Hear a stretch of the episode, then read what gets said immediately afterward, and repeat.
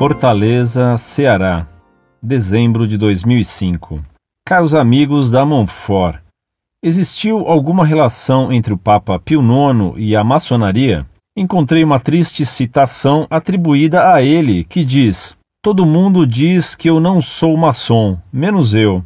Até mesmo encontrei uma biografia deste Papa num site maçom, dizendo que ele foi expulso da sociedade em 27 de março de 1873. Sabe-se que ele foi beatificado pelo Papa João Paulo II no ano de 2000. Até seu corpo permaneceu incorrupto. Mesmo com a simplificação do processo de canonização, poderia o antecessor de Bento XVI ter elevado um maçom às honras dos altares?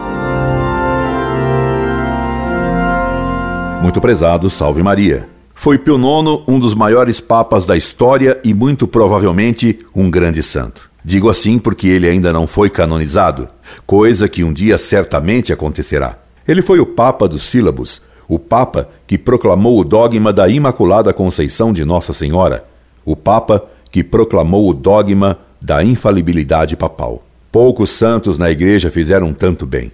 Entretanto, é verdade que no começo de seu pontificado ele agiu de modo muito liberal e foi aclamado pela propaganda maçônica, porque ele favoreceu os partidos e as ideias revolucionárias. A Revolução de 1848 lhe abriu os olhos e Pio IX passou a atacar como ninguém a revolução, o liberalismo e as ideias da maçonaria. Você poderá encontrar no site Monfort, através da pesquisa Google, outras informações sobre Pio IX e a maçonaria. Aproveito o ensejo para lhe desejar um ano de 2006 cheio de graças.